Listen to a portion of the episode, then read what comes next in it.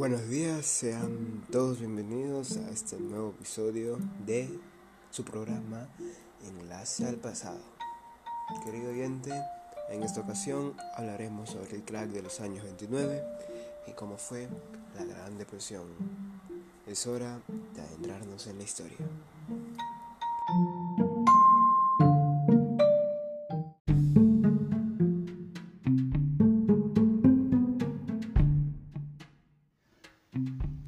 Después de los años 20, años de prosperidad, estos terminaron en catástrofe, convirtiéndose en la mayor caída en la historia de la bolsa de la que se tiene constancia.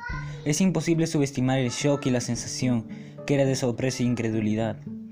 Los inversionistas novatos habían pedido prestado grandes cantidades de dinero para especular en el mercado, pero este reventó bruscamente y mucha gente fue arrastrada con él. Esto fue muy doloroso. Después miles de bancos quebraron, millones de personas lo perdieron todo. La pobreza odiaba todas partes. Fue muy doloroso y al crack le siguió la Gran Depresión que se extendió por todo el mundo durante una década y fue el preludio de la guerra. Para poder entender el crack de los años 29, tenemos que hablar sobre los acontecimientos previos que condujeron a esta crisis económica y el desarrollo de este y su alcance.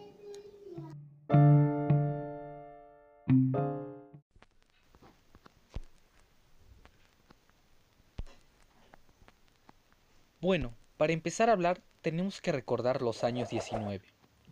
Los Estados Unidos se había vuelto una gran potencia tras la Primera Guerra Mundial.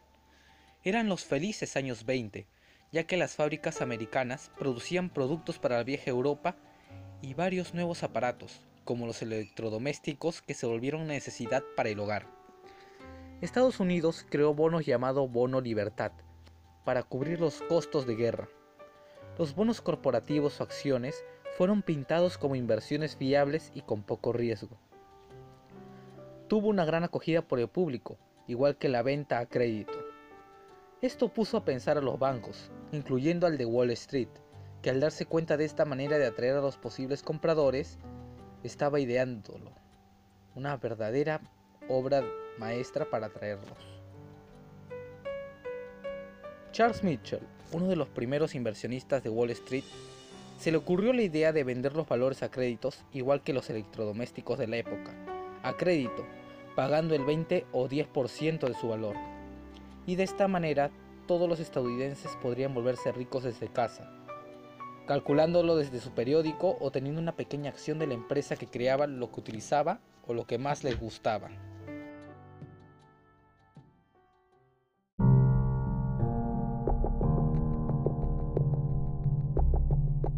Bueno, es si esto sonaba que era una excelente manera de obtener dinero, ya que se había perdido ese miedo hacia los bancos con la publicidad que se tenía por parte de los famosos. Te causaba una gran seguridad y bienestar en tu dinero. En esa época, los no famosos eran los especuladores de Wall Street, como Joseph Kennedy por su ejemplo de progreso del banco. Se tenía la idea de que hasta un limpiabotas podría ser millonario. Lo malo fueron los grandes préstamos para obtener acciones y el aumento de la venta de acciones a crédito. Esta inversión, con pasar el tiempo, podría crecer igualmente. Podría crecer igualmente, sucede después con el precio de la bolsa. Gracias a esto, a las mujeres se le dio la oportunidad de participar en la bolsa y conseguir su propia riqueza. Pero cuando el presidente Calvin Coolidge llega al mandato, cambia todo, ya que él era un inversionista de Wall Street. Y con esto, Wall Street obtiene inmunidad, ya que se guardaba en silencio de lo que sucedía adentro. Con esto el poder de Wall Street aumentó y surgieron nuevos secretos de los movimientos que sucedían hacia y hacia adentro.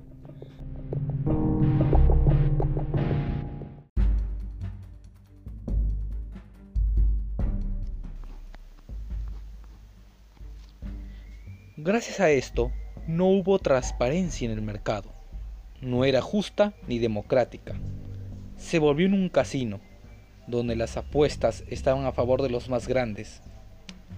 Las casas de inversiones manipulaban el mercado con la venta de acciones y después éstas se devaluaban, causando que estos se lleven los beneficios. Llegada la presidencia del presidente Hoover, este no hizo nada para medir lo sucedido. En Wall Street, Hoover no estaba dispuesto a regular el mercado, pero un banquero llamado Paul Wurth habló sobre estas especulaciones diciendo que esto traería una gran depresión en el mercado. pero lo obligaron a callar mientras sus predicciones cayeron en oídos sordos. Los especuladores profesionales fueron retirándose del mercado poco a poco, y en septiembre del año de 1929 el mercado se volvió volátil, así que Hubert fue haciendo averiguaciones de lo sucedido, de lo cual recibe un mensaje de Thomas Lamont, socio de Thomas Lamorning, indicándole que no debe preocuparse, ya que esto iba a mejorar. Llegado un 24 de octubre de 1929, se encontraba llegando el crack. Lo primero que se perdió fue la confianza, de lo cual los banqueros se preocuparon por esto.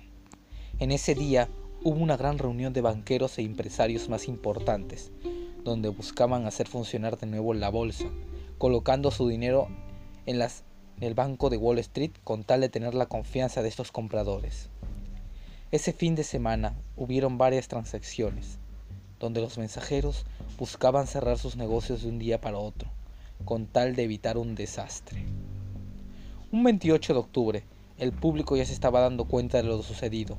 El banco de Wall Street mandó el mensaje de colocar 600 dólares por sus acciones, o si no, éstas iban a vender, debido a que todas estas acciones habían sido compradas con dinero prestado. Un martes 29 de octubre aumentaron las ventas. Las acciones valían menos que un 22%. Con esto se desplomó el mercado.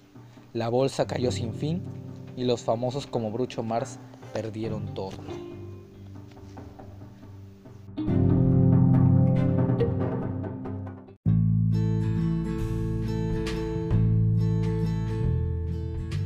El 29 de octubre se fue considerado por uno de los peores días de la historia de Estados Unidos.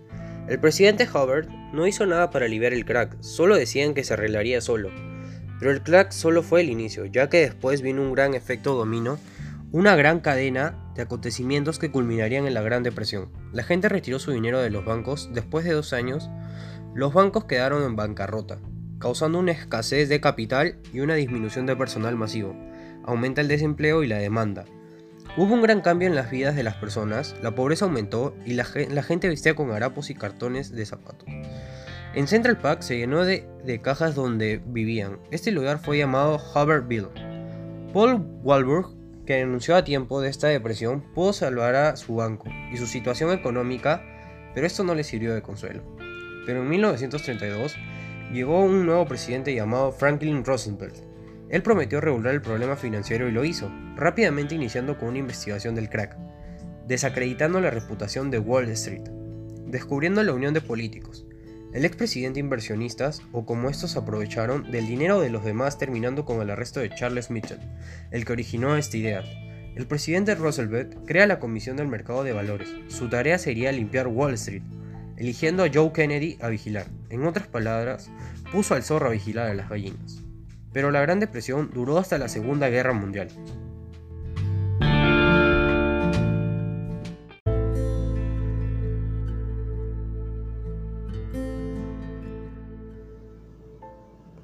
Punto de vista crítico. La situación de Europa dio una oportunidad de comercio a Estados Unidos, pero faltó prever el tiempo de recuperar del continente para poder regular las producciones y mantener actualizado el mercado estadounidense.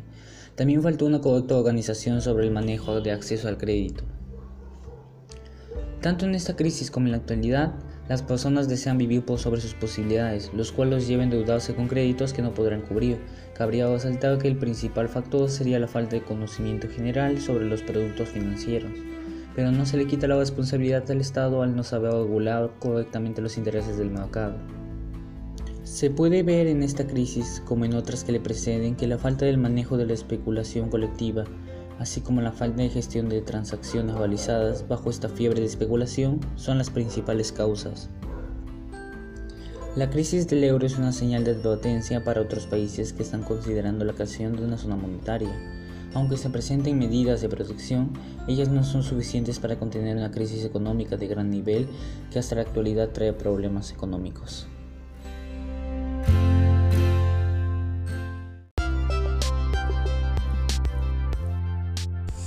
Y ese ha sido el tema del día de hoy. Querido oyente, gracias por haber estado aquí con nosotros. Es un gusto. Espero que te haya aportado mucho este tema. ya que no es cualquier tema, es un tema muy histórico que nos dice que cualquier cosa puede pasar, por lo cual es mejor estar preparado para lo que pueda ocurrir en el futuro. Esa es la enseñanza. Chao, chao. Hasta la próxima.